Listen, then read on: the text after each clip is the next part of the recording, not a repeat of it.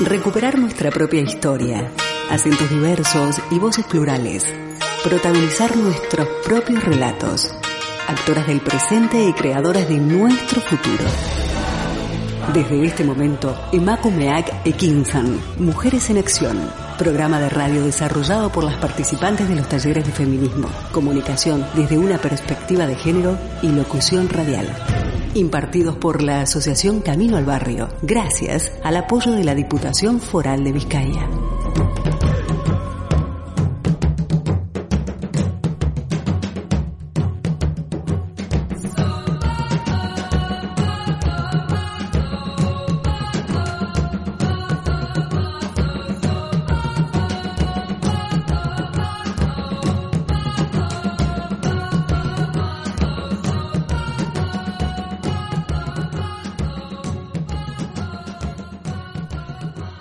Saludo a todas y todos nuestros radioescuchas a través de Candela Radio FM.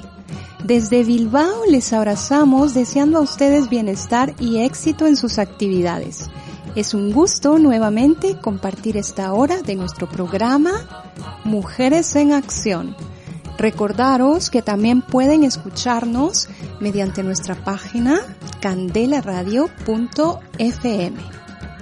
Nuestro tema de hoy, la identidad migrante, un reflejo literario. Proponemos el asalto a la palabra, escuchar, plantear, debatir. Hoy, en Emakumeak Ekinsan, Mujeres en Acción, abordaremos los siguientes temas.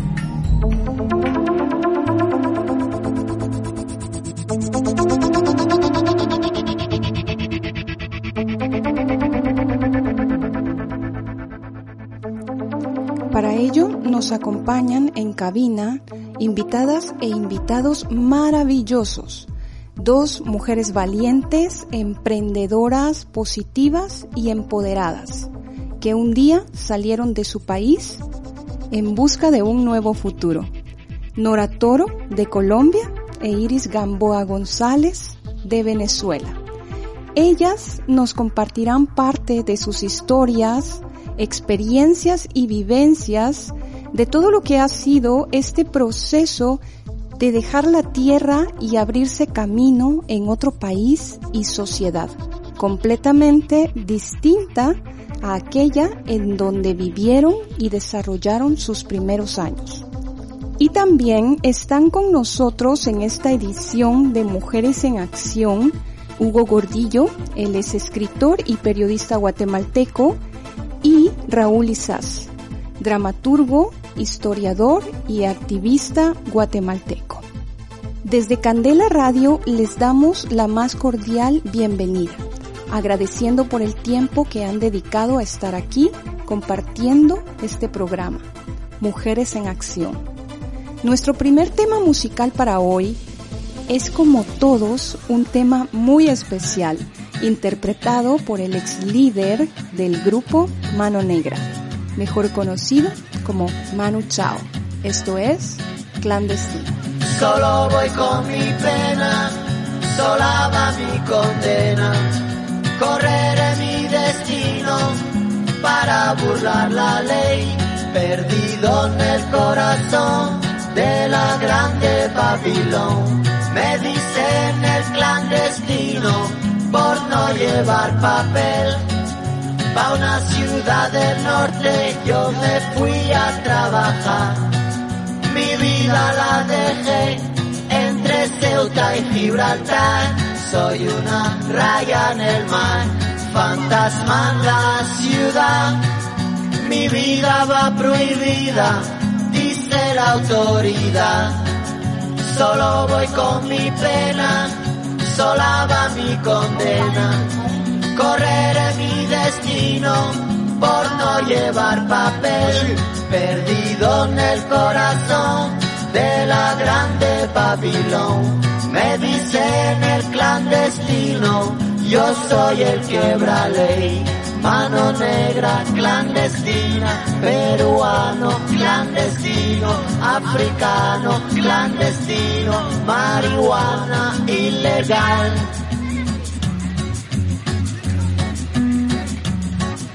Solo voy con mi pena, sola va mi condena. Correré mi destino para burlar la ley, perdido en el corazón de la grande Babilón.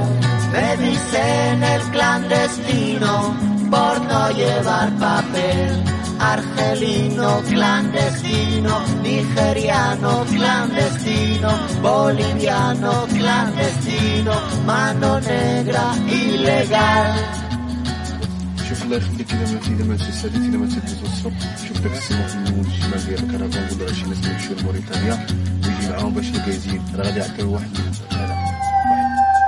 Mujeres construyendo ciudadanías activas desde una perspectiva de género.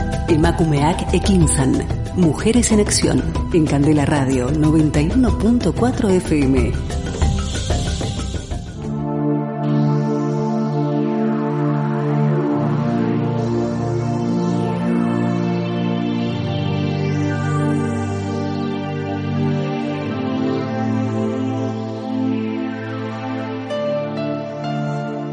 Continuamos desde cabina de Candela Radio FM y vía web Candela Radio FM, centrándonos en nuestro tema para el día de hoy, la identidad migrante, un reflejo literario. Un verdadero migrante sufre tradicionalmente un triple trastorno. Pierde su lugar, entra en el ámbito de una lengua extranjera y se encuentra rodeado de seres cuyos códigos de conducta social son muy diferentes y en ocasiones hasta ofensivos respecto de los propios y esto es lo que hace de los migrantes unas figuras tan importantes porque las raíces, la lengua y las normas sociales son tres de los componentes más importantes para la definición del ser humano.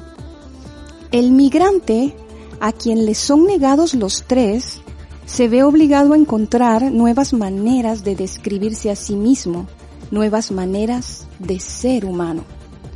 Esta es una cita extraída del libro de Hermano Vitale, Luz Migrandi, Figuras de errantes a este lado de la cosmópolis.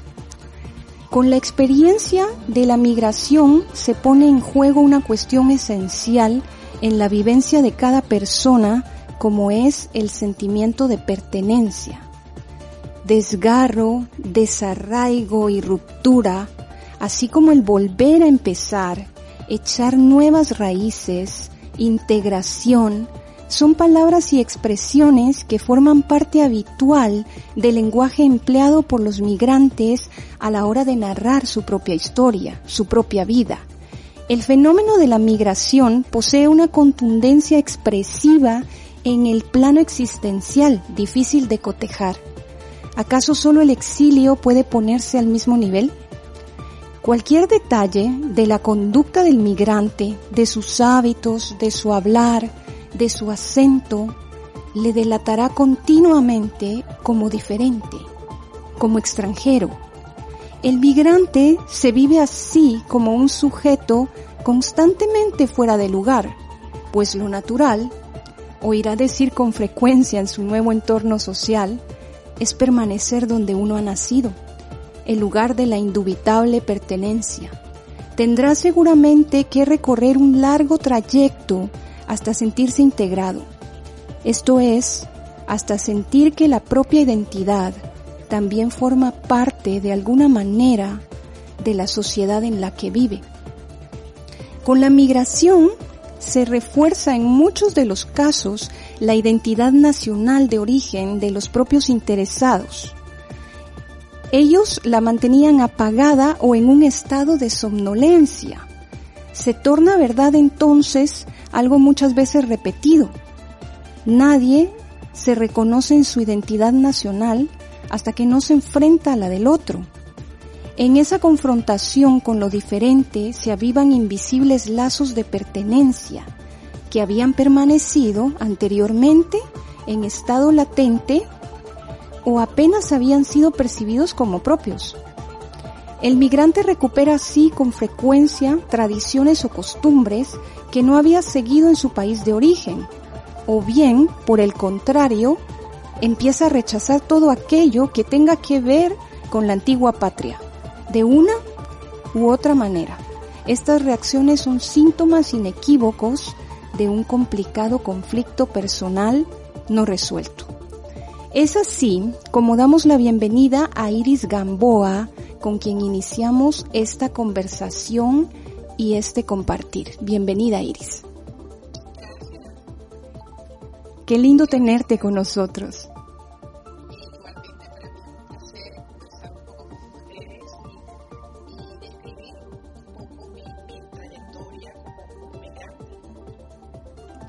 Gracias, Iris. Bien, tengo entendido que tú eres de Venezuela y en tu país te dedicabas y en tu país te dedicabas en el entorno laboral a recursos humanos. Tienes una licenciatura en recursos humanos.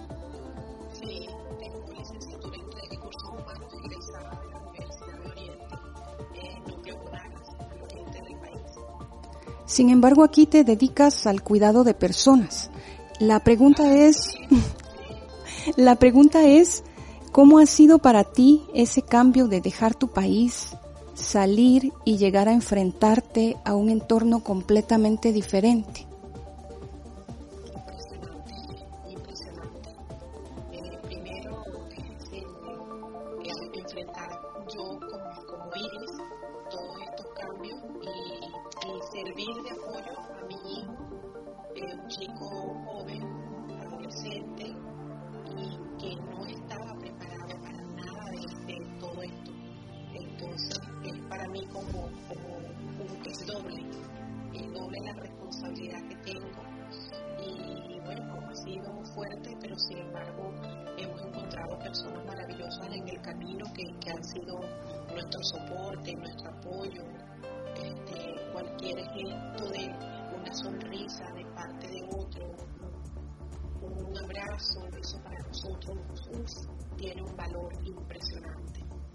Por supuesto, ese hermanamiento y ese acercamiento.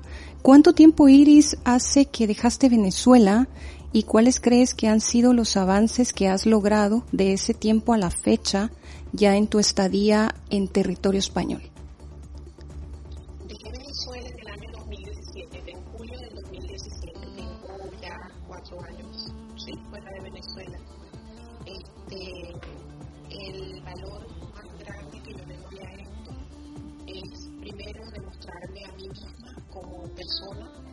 Que tengo otras habilidades, que tengo capacidad para adaptarme a otras culturas, a, costumbres totalmente diferentes a las mías. Este, ¿Qué te puedo decir? Que, puedo salir adelante sola. O sea, ha sido un camino fuerte, pero para adelante. Este, mi hijo también a nivel educativo ha sido totalmente diferente. Acostumbrarnos a otras palabras. Y me sucede cada experiencia con cada palabra a veces que digo que para nosotros tiene un significado y en, este país tiene otro. Y entonces a veces cometo unas torpezas impresionantes, pero, pero lo que me da risa. Y eso sí, este, este camino lo he llevado con, con mucho positivismo. Trato también de rodearme, de darme apoyo a muchas personas que están en mi misma situación, el apoyo verbal, el apoyo de un abrazo, trato de hacerlo y de rodearme con personas que, que me aporten ese vigor porque digo que para mí es un lujo este, de caer, no, no, eso para mí en esta situación no puedo. Y es fuerte también en el sentido de que tengo a veces hacer paréntesis eh, con mi familia en Venezuela. Sé que en Venezuela hay una realidad, sé todo lo que están pasando y sin embargo a veces trato de de poner así como una pequeña pared para yo mantenerme acá firme y, y, estar empoderada y seguir siendo apoyo a mi hijo, seguir siendo de apoyo de otras personas y seguir apoyándolos a ellos porque yo soy el apoyo económico de mi familia en Venezuela y, es fuerte. Entonces a veces prefiero eh, no escuchar saludos, hola, ¿cómo están? ¿Cómo les ha ido? ¿Están bien? eso y no entrar en detalles para, para no quebrantarme y para poder seguir adelante. Pero sí, mi camino ha sido maravilloso. Sobre todo, eh, trabajé en Venezuela durante 20 años en la de recursos humanos, específicamente en la parte de relaciones laborales. Y es un mundo que todavía me emociona hablar de ello porque fueron muchas experiencias, este, muchas personas, el trato, se, se desarrollan tantas habilidades de conocer a las personas, ¿sabes? Se, se desarrolla esa empatía. Y dejar eso, bueno, lo dejé y, pasó ya otras actividades que hago acá, las cuales me llenan profundamente. Este, he crecido como persona. Eso es para mí lo más significativo. He crecido como persona siempre he dicho que, que lastimosamente eh, el trabajo que hago lo tengo que hacer por, porque es mi medio de sustento acá. Pero si lo hiciera de lucro, para mí sería una mayor satisfacción. Se crece como ser. Por supuesto. Iris, ¿cuáles podrían ser al día de hoy tus retos, expectativas y también las complicaciones en este país?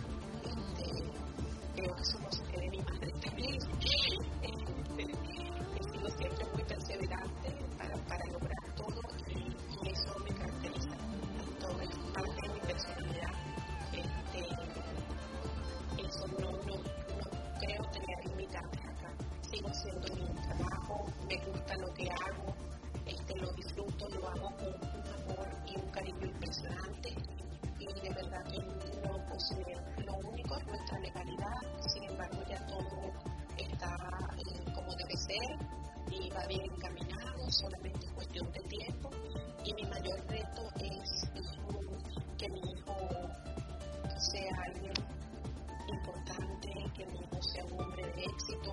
Él fue una de las razones más importantes para yo salir de Venezuela.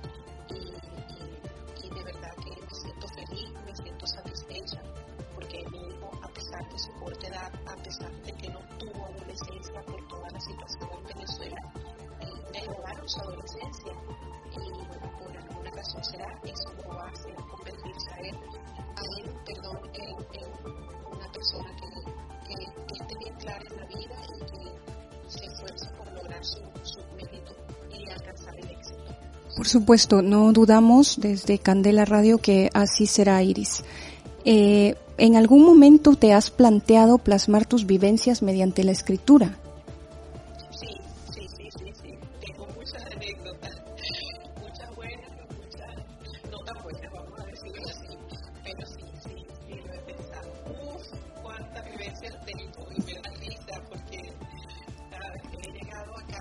Talleres eh, empiezo en las clases a, a contarlas y la profesora no sigue contando, sigue hablando, sigue contando. Y eso me parece, me parece bonito. Y que como seres humanos siempre tenemos eh, mucho de qué hablar y siempre tenemos mucho de qué aportar.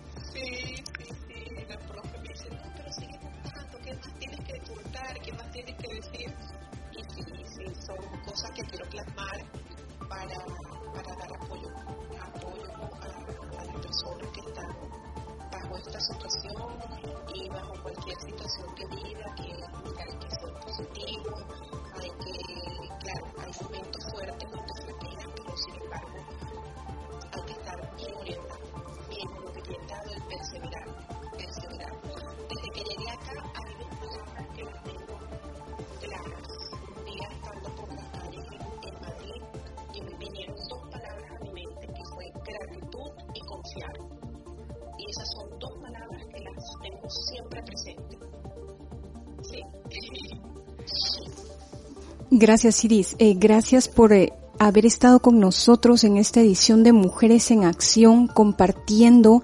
Siempre pensamos desde Candela Radio que es mejor compartir, que es mejor solidarizarnos con, con esas con esas vivencias. Te, eh, te agradecemos muchísimo el haber em, tenido tiempo, el haberte tomado un tiempo para compartir con nosotros.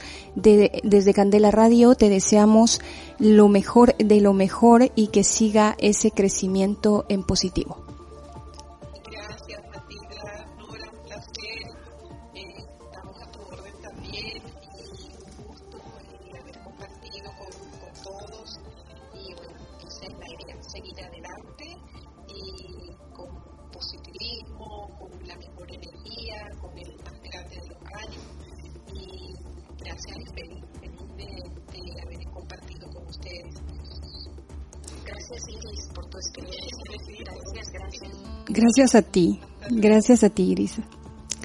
La experiencia de la migración, con todas las complejidades sociales, económicas y sobre todo afectivas y psicológicas que implica, se ha convertido, especialmente en las últimas décadas, en un material literario y artístico de primer orden.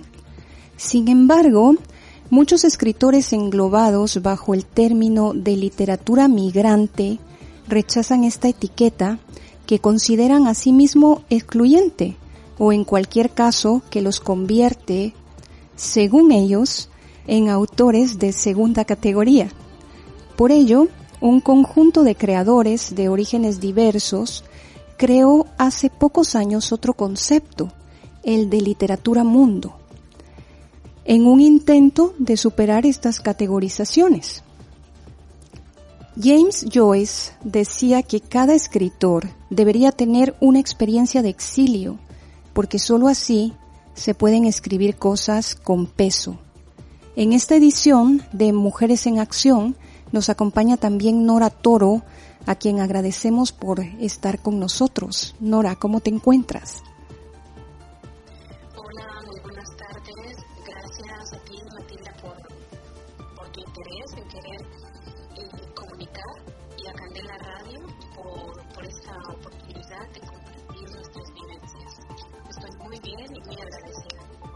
Agradecidos nosotros de tenerte aquí en Candela Radio.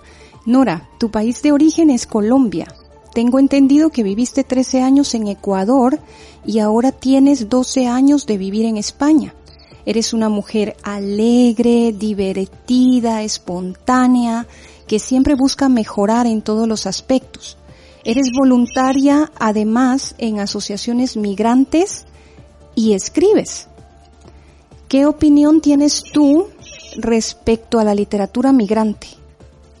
Bueno, eh, primero que todo, eh, decir que este, este paso de, ir de un lugar a otro ha sido circunstancias de la vida y eso mismo hace que, plasme historias, vivencias, aunque he compartido poco, eh, publicidad propia tampoco la tengo por ahora, algunas cosas a través de Facebook, poesía que tengo recopilada en documentos Word, y me parece, ya, yendo a la pregunta, que la literatura migrante, como decías tú en, el comentario anterior, se eh, da de segunda mano, como que no, no es muy eh,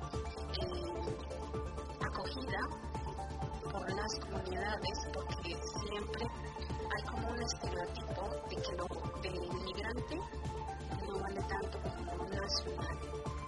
Por suerte hay entidades pues, que están haciendo ese apoyo de, solidaridad, de cercanía, y hay algunas entidades que ofrecen ese espacio para que el migrante no solamente en la parte de literatura, sino en otros espacios pueda empoderarse y podamos como ir sabiendo y, diciendo pues todos somos iguales y somos seres humanos importantes aquí o allá y que nuestro pensar también es valioso porque es la vida humana. Por supuesto, por supuesto. ¿Cómo han sido estos años fuera de Colombia y qué fue lo que te llevó a escribir? ¿Cómo, cómo te iniciaste en decir, por ejemplo, Nora, eh, quiero que escribas. O sea, ¿cómo fue que te fluyó todo esto para iniciarte en el camino de, de tu propia palabra y de crear tu propia literatura?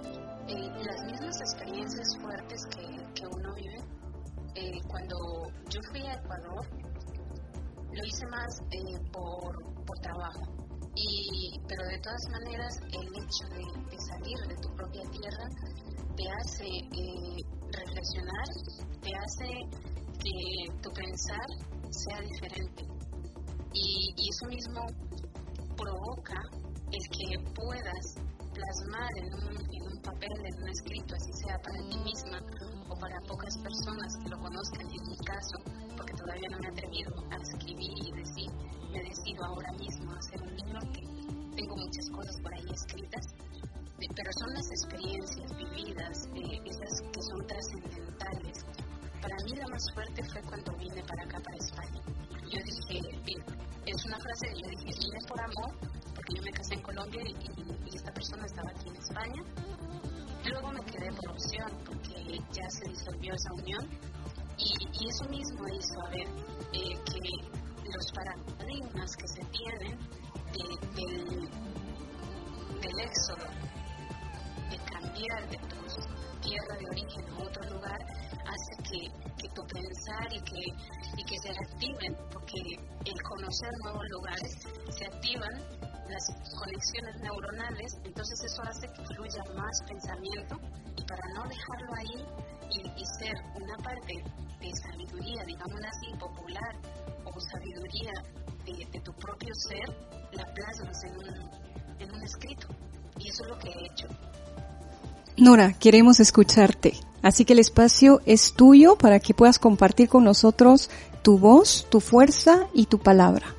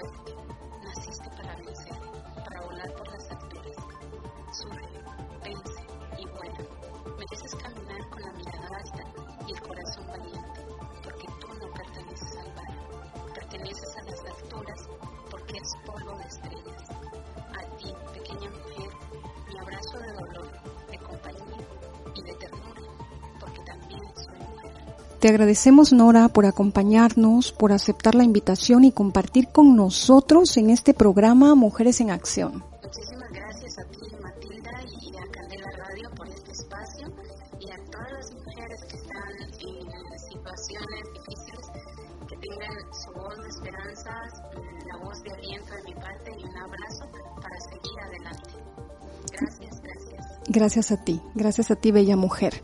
Recordarles a nuestros radioescuchas que estamos también a través de Candela Radio FM, compartiendo nuestro segundo tema musical para hoy a cargo del cantautor guatemalteco Ricardo Arjona. Esto es Mojado. Es muy triste, o sea, hay palabras, vea, para decirlas y hay problemas, pero pues todo lo que uno lo ha vivido no lo puede platicar en unos 5 o 10 minutos. Eres un criminal porque cruzaste la línea sin ningún documento. Nunca hay que quedarnos por vencidos, ¿eh? hay que volver a intentar. Ayer ayer que la quería brincar, pues no la brinqué y pues me agarraron y pues me sentí mal, ¿verdad? Porque pues, yo voy con decisiones a trabajar y no a robar.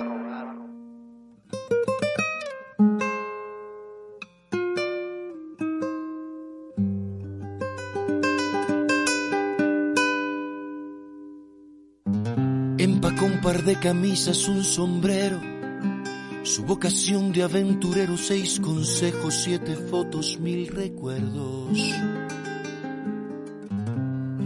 Empacó sus ganas de quedarse, su condición de transformarse en el hombre que soñó y no ha logrado. Dijo adiós con una mueca disfrazada de sonrisa y le suplicó a su Dios crucificado en la repisa el resguardo de los suyos. Y perforó la frontera como pudo. Si la luna suave se desliza por cualquier cornisa sin permiso alguno, porque el precisa comprobar con visas que no esté Neptuno.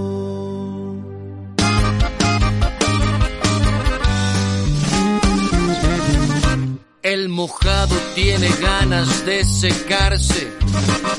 El mojado está mojado por las lágrimas que bota la nostalgia. El mojado, el carga el bulto que legal no cargaría mi obligado. El suplicio de un papel lo ha convertido en fugitivo. Y no es de aquí porque su nombre no aparece en los archivos, ni es de allá porque se fue. Si la luna suave se desliza cualquier cornisa sin permiso alguno, porque el mojado precisa comprobar con visas que no esté Neptuno. Mojado, sabe a mentira tu verdad, sabe a tristeza la ansiedad. De ver un freeway y soñar con la vereda que conduce hasta tu casa. Mojado, mojado de tanto llorar, sabiendo que en algún lugar te espera un beso haciendo pausa desde el día en que te marchaste.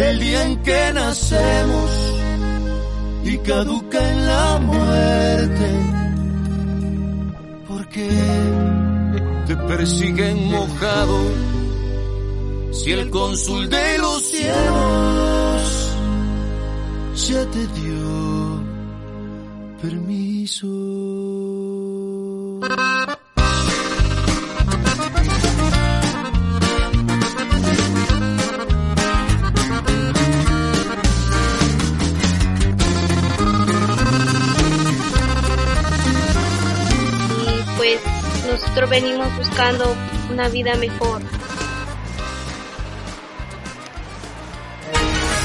Actoras del presente y creadoras de nuestro futuro.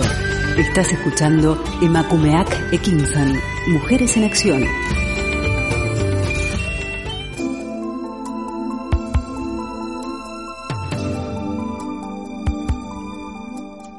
Desde la cabina de Candela Radio, en controles Miguel Ángel Puentes y conduciendo esta edición de Mujeres en Acción una servidora, Matilda Noriega.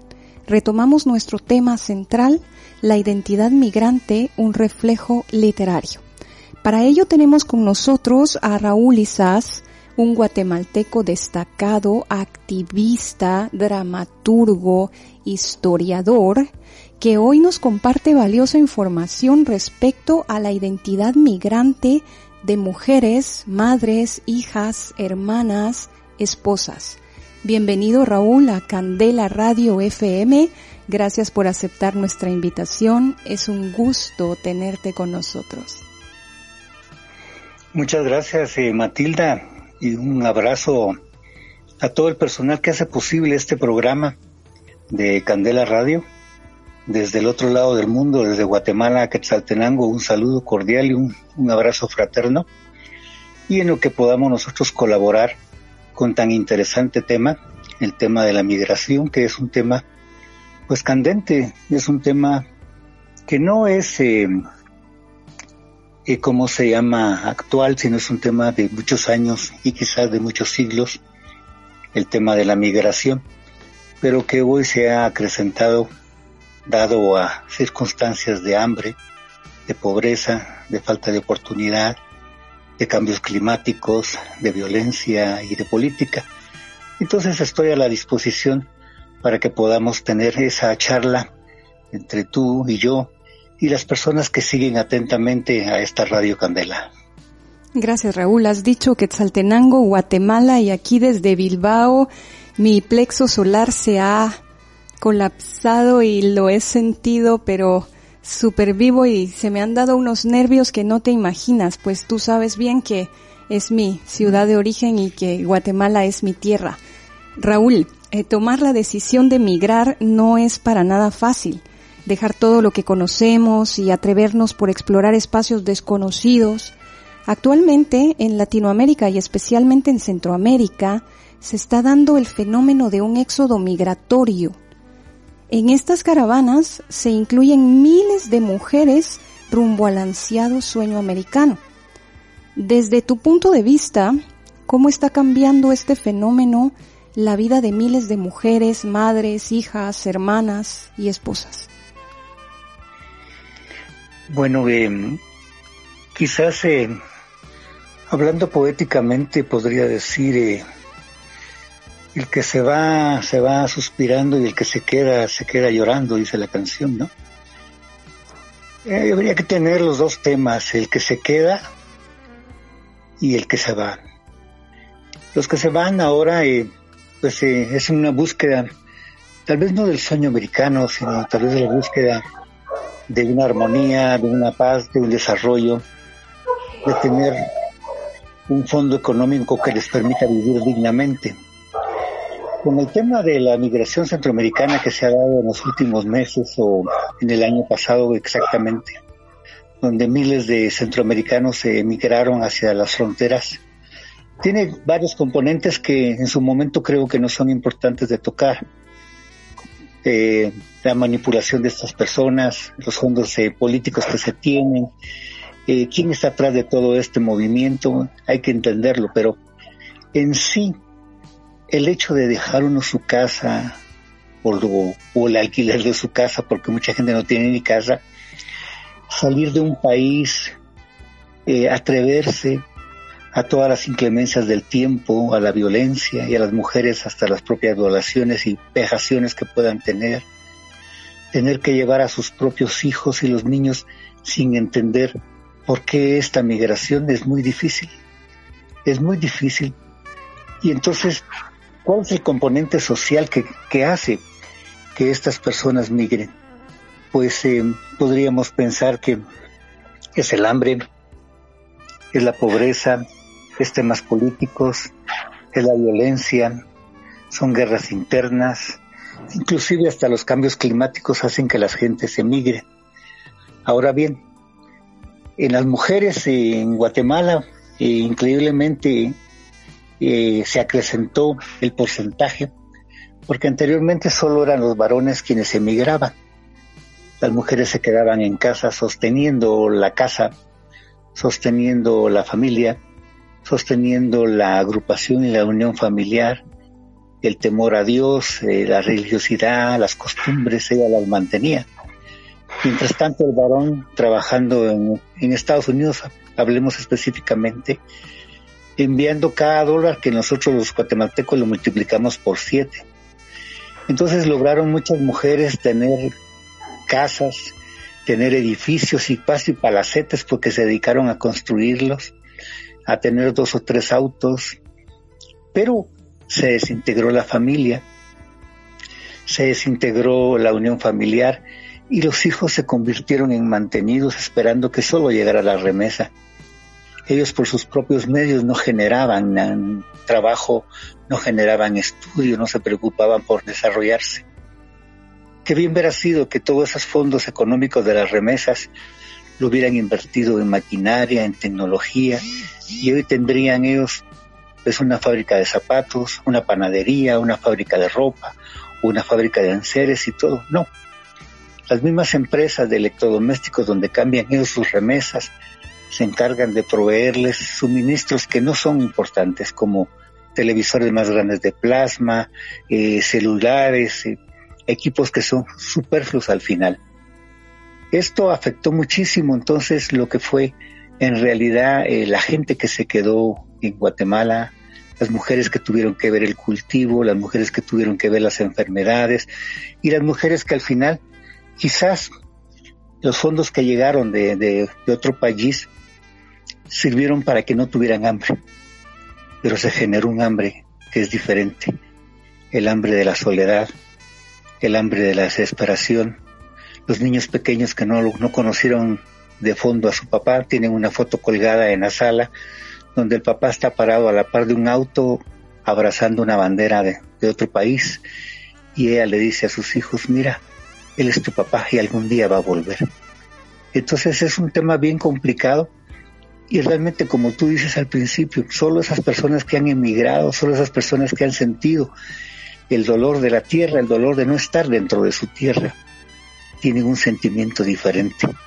Y hoy que tú lo estás vistiendo y lo estás detornando sobre el tema literario, eso también genera eh, sentimientos como de tanta persona que emigró, siendo artistas, escritores, periodistas, que tuvieron que emigrar por temas políticos o por represiones políticas, como lo tuvimos nosotros la oportunidad de tener en Guatemala a Pablo Neruda, a Rubén Darío, a Porfirio Barba Jacob, a José Santos Chocano, personas que se tuvieron que plegar a venir a Guatemala y escribir para presidentes discursos, porque dentro de su país eran perseguidos.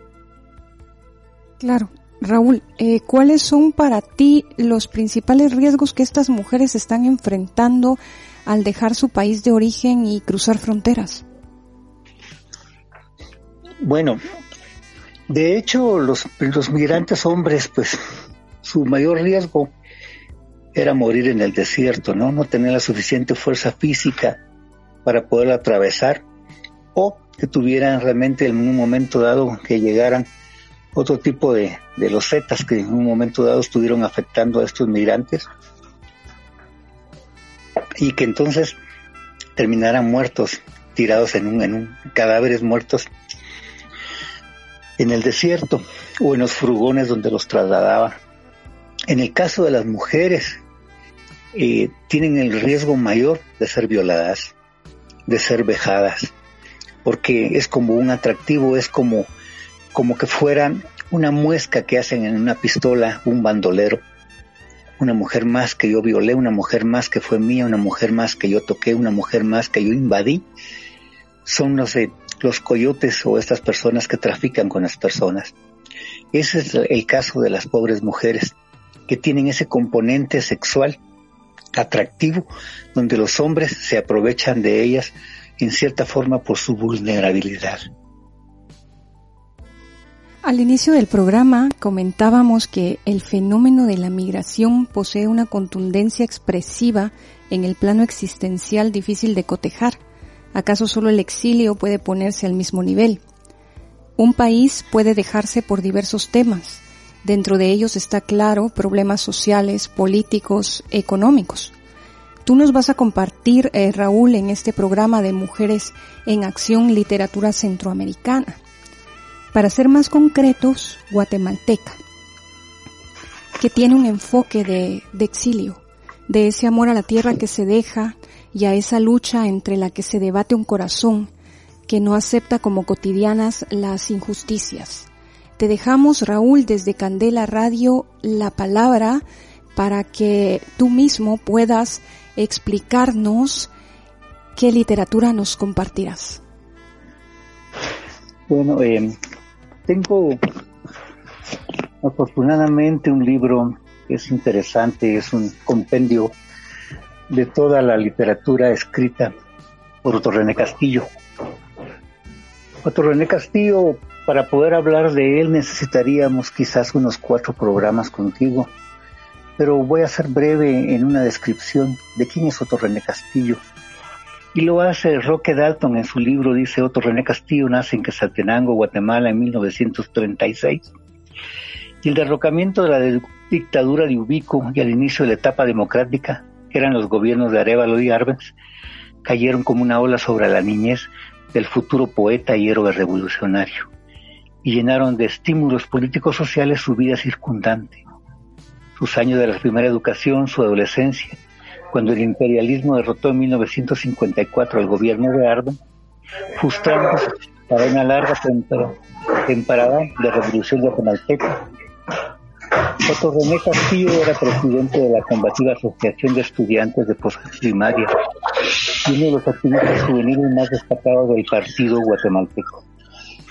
Otto René Castillo viaja por un tiempo a El Salvador y allá se refugian haciendo oficios diferentes como cuidar vehículos, como lavar carros, como diferentes, y logra trabajar en la universidad, se gradúa, es un hombre de mundo, conoce Alemania, conoce un montón de países y todo, pero él quería estar realmente dentro de las filas eh, operativas realmente contra el gobierno y es así como se enfila él y lo terminan llamando comunista.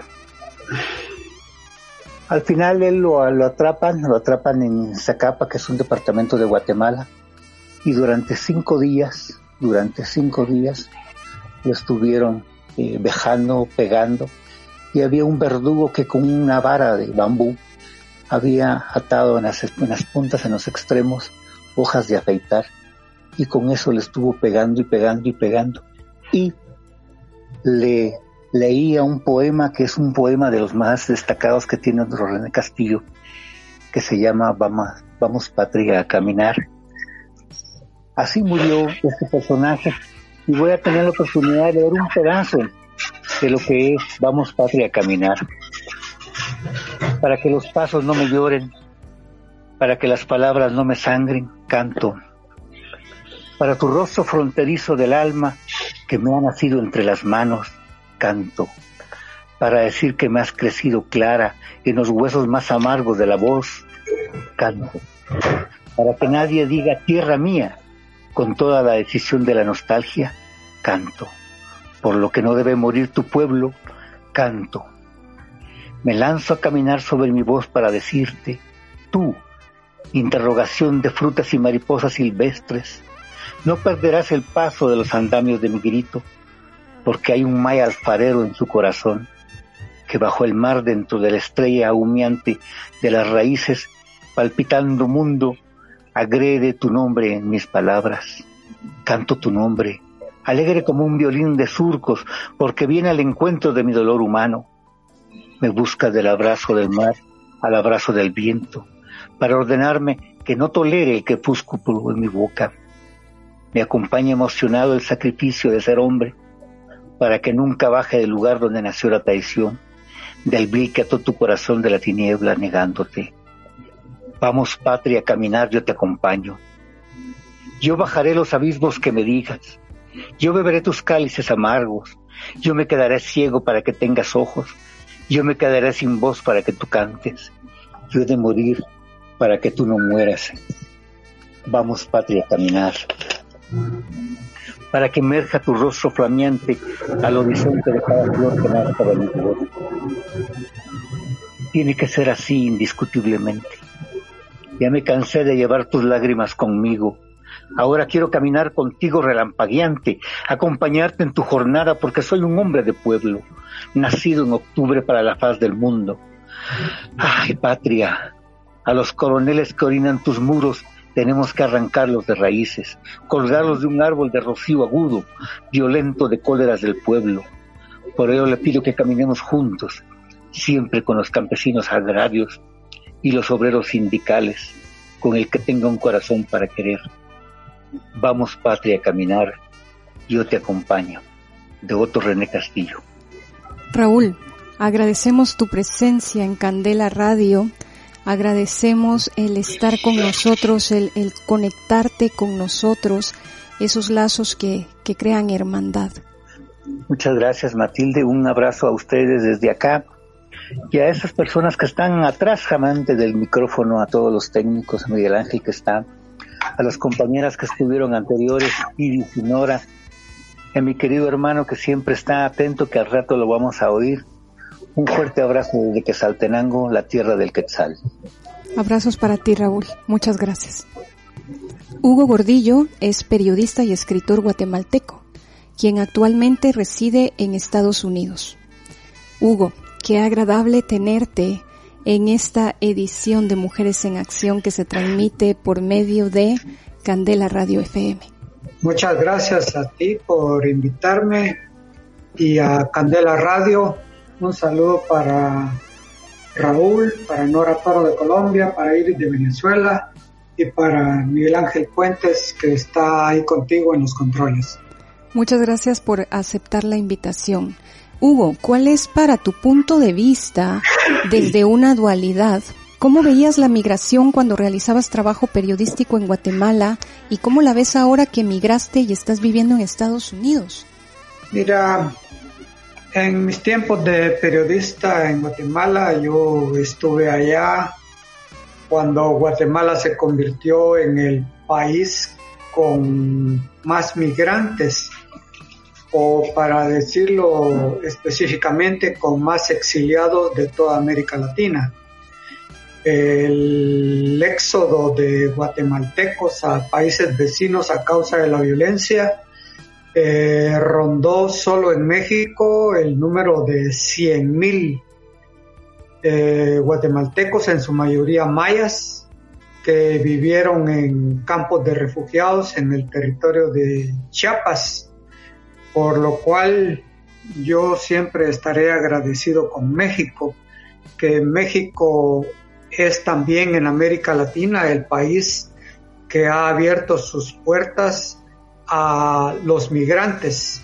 Eh, a principios del siglo pasado está la puerta que México abrió para los eh, españoles, también víctimas de la dictadura eh, del generalísimo Franco, como en Guatemala se dio el exilio durante el, todo el proceso de generalato que finaliza con los generales Efraín Ríos Montt y Carlos y Óscar Mejía Víctores. ¿Cuál ha sido eh, tu experiencia literaria a partir de escribir eh, tú mismo lo que conocemos actualmente como literatura mundo? Mira, siempre hay una hay una concepción romántica, diríamos así, cuando nosotros empezamos a ver eh, salir a nuestros vecinos hacia los Estados Unidos y que cuando llegaban era como, era además de la alegría familiar, tal vez una alegría comunitaria y la gente se relacionaba mucho con los que regresaban a Guatemala por, por vacaciones o por algunos días para visitar a la familia y, poder platicar, digamos, de ese otro mundo muy acorde con, con, lo que tú llamas poesía mundo, eh, para conocer un poco de, la otra vida, ¿sí? Entonces, digamos, yo tengo en Guatemala en ese sentido un, un poema infantil y esto es parte de, de lo que escribí. Dice, un puente de madera construyó el carpintero para que salieran a ver el mundo entero. Todos cruzaron el puente menos el carpintero. Él recuerda a la gente y anhela su regreso. Si el puente se cae o nadie lo repara, no volverán a casa todos los viajeros. Y lo que más yo quiero es que regresen luego los amigos que partieron como sueña el carpintero. Responde este poema para niños a esa visión romántica de anhelar siempre que la gente pueda regresar a, su país, a su pueblo, con su familia, como, como una manera de reintegrarse a la familia, ¿sí? Claro. Sin embargo, mi visión cambió eh, con el tiempo. Si lo comparamos con hoy, yo lo que le recomiendo a los migrantes que están en Estados Unidos es no regresen. No regresen a Guatemala porque hoy día Guatemala es un país sin futuro. No hay futuro y si antes el digamos el albañil eh, tenía un hijo, ese hijo del albañil solo tenía la opción de ser albañil como su papá. Y hoy, eh, para mí, el albañil que tiene un hijo, ese hijo ya no tiene la opción de poder ser un albañil como su papá. Su opción es ser ayudante de albañil. Que con esto lo que quiero reflejar es que independientemente del oficio o la profesión que se tenga, eh, las condiciones de vida en Guatemala van a ser cada vez más pésimas. No solamente, Hugo, Hugo, perdona, una intervención aquí. Y no solamente las condiciones de vida en Guatemala, sino en muchísimos países latinoamericanos. Sí, yo estoy hablando de Guatemala porque soy de Guatemala, pero eso se refleja en toda, en toda América Latina. Y si queremos ir aún más allá, en todo el tercer mundo tú eres testigo hoy de la migración africana hacia Europa y es realmente tan dolorosa como la que padece el latinoamericano cruzando los desiertos de México con todas con todo el riesgo del que ya habló Raúl Isas anteriormente. Por supuesto, Hugo, gracias por habernos acompañado, gracias por tu tiempo.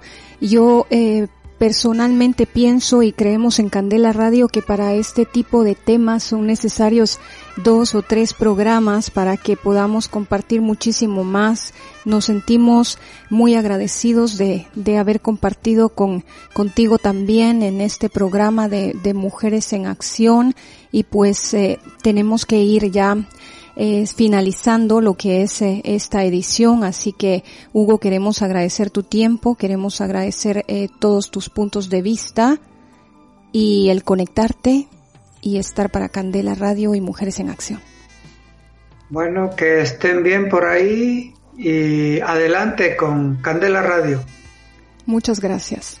Gracias por habernos acompañado. Estamos llegando casi al final de esta edición de Mujeres en Acción transmitida a través de Candela Radio FM. En el transcurso de esta hora hemos podido crear lazos por medio del compartir. Aún así estamos conscientes, como lo decía anteriormente, que el tiempo va deprisa y que aunque quisiéramos quedarnos, porque sabemos cuánto disfrutan ustedes desde casa, eh, cada uno de nuestros programas de Mujeres en Acción, pues debemos despedirnos, agradecidas con nuestros invitados de hoy, en controles, Miguel Ángel Puentes y en locución, Matilda Noriega. Pero no podemos hacerlo sin antes compartirles un último tema musical. Por si acaso no regreso, esto es de la reina de la salsa, Celia Cruz.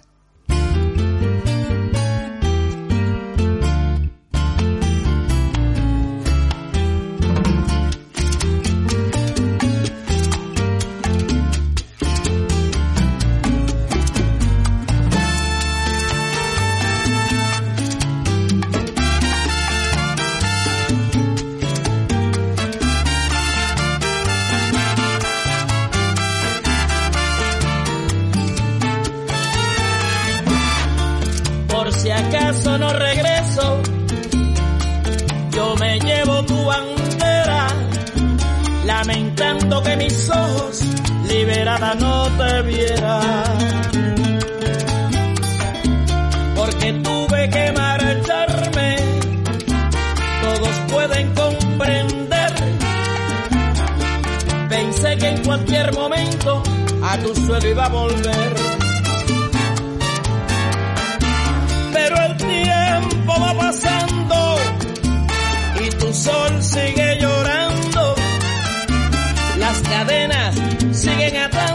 Pero yo sigo esperando y al cielo rezando.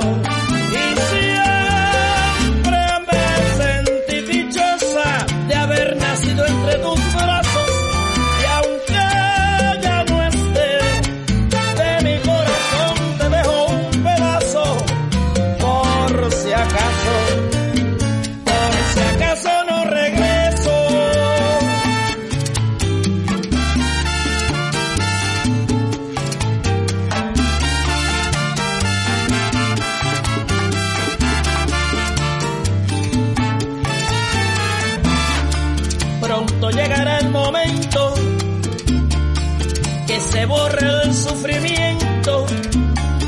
Guardaremos los rencores, Dios mío, y compartiremos todos un mismo sentimiento. Aunque el tiempo haya pasado, con orgullo y dignidad, tu nombre lo he llevado, a todo el mundo entero le he contado tu verdad. Pero tierra ya no sufras, corazón no te quebrantes,